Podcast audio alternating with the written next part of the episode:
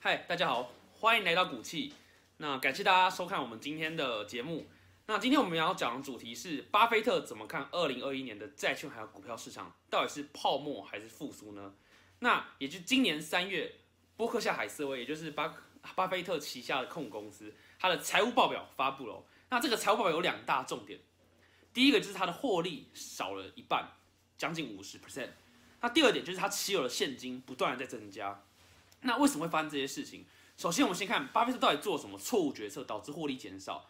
首先，他投资的航空股，那可能我也不怪他啦，因为之前疫苗出来，大家可能觉得，哎，观光开始复苏啦，整个产业供应链要开始复苏了，整个航运产业要开始起飞了，所以很多人去投资航空股。但是谁也不知道这个疫苗到底什么时候可以施打。那最近可以施打，那施打到底有没有效？可不可以有效的抑制疫情？其实也是不确定的。而且很多供应链其实是还没有复工的状态。所以航空股有一些人投资了之后，预期的获利其实都没有拿到。那第二个就是收购决策失败。巴菲特他们的旗下这个伯克夏，他们有去收购一家航空公司。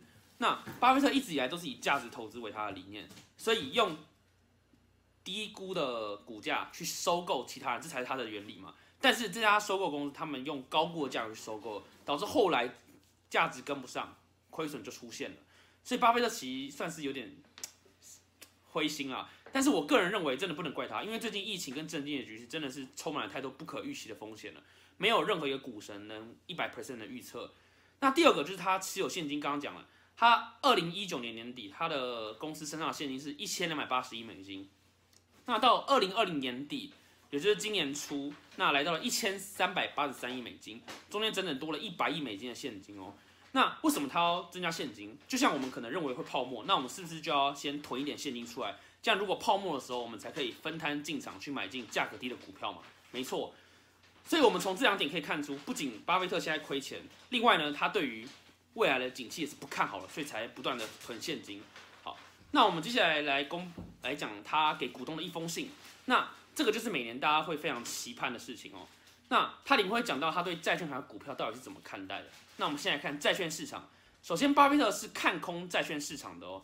为什么？你看最近我们好几集都在讲，十年期的债券值率疯狂的狂飙，对不对？那最近二零二零年底到现在，其实已经狂飙到了快要一 percent 的状态了，大家已经觉得很恐怖了。但是我们回顾一下过往，一九八一年的时候，那时候债券值率有十五趴哦。你看现在才狂飙到一趴，大家就已经哀哀叫了。那是不是感觉，如果照历史的轨迹来看，是不是还有很多空间可能会继续狂飙下去？没错，所以未来价格债券价格下跌的空间还是有的。所以巴菲特其实算是对未来债券市场是不看好的。那第二点就是信用风险的利差变小，这也是巴菲特非常紧张的地方。什么叫做利差变小？我们一般债券有分两种，一个是投资等级的比较稳健的，那另一个就是那种乐色债券，高收益高风险的那种比较乐色一点的债券。那这两个债券呢，通常稳的债券，它的报酬率会要求比较低嘛，因为它比较安全。那这种乐色债券通常报酬率要求比较高，对不对？所以它的值率就比较高。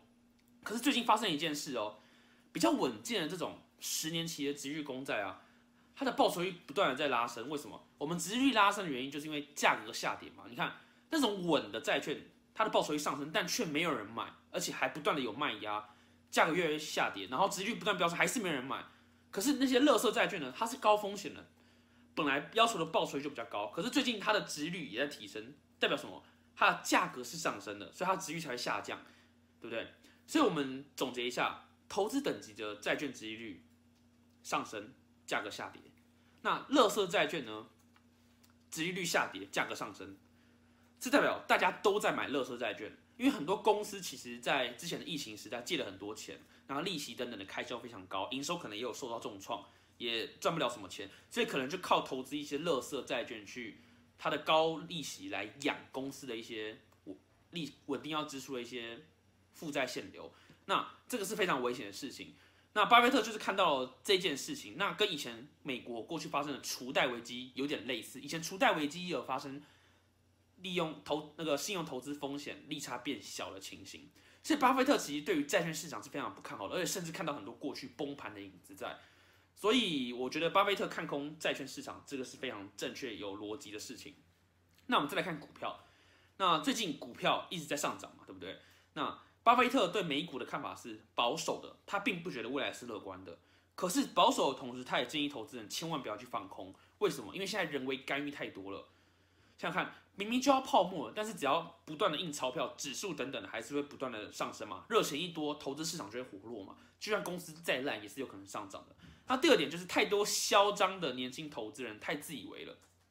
为什么？现在就是网络流量的时代嘛。你看，马克思讲一句话，股票、比特币等等的价格就上涨了，对不对？那之前 GameStop 的事情也是，网络流量其实非常重要。那近期因为网络的传播，其实很多股票市场也是受到网络的刺激，就像是最近很多呃银行啊，或是很多机构会推什么定期定额存股，然后最近开户数也不断的飙升嘛，大家搞不清楚状况就一直买股票嘛，这样股票不涨才有鬼了，对。所以其实因为这个很多人为干预的原因，所以现在股票上涨其实是可能是在一个不合理的点位的状态。那巴菲特就说了，有很多科技股，尤其是科技股，大家会未来会预期很多未来效益，导致它的股价会先被出现预期性的波动。你可能预期未来会赚钱，所以股价就先上升了，但它的价值面其实还没跟上。我们回到价值投资的角度来看，那他就觉得说很多美国的科技公司其实都是过度估值的、过度高估的。那他觉得在二零二一年这个年间一定会被打回原形，这些公司。所以我建议现在，如果你是巴菲特信仰者，我建议就是，如果你投资科技股，那你的科技股其实脱离基本面蛮多的。那以巴菲特的角度来看，现在就应该要脱手才对，见好就收。好，那我们今天的节目就到这里结束。那有任何想看的其他名人，不一定是巴菲特，他们对于未来股市的看法。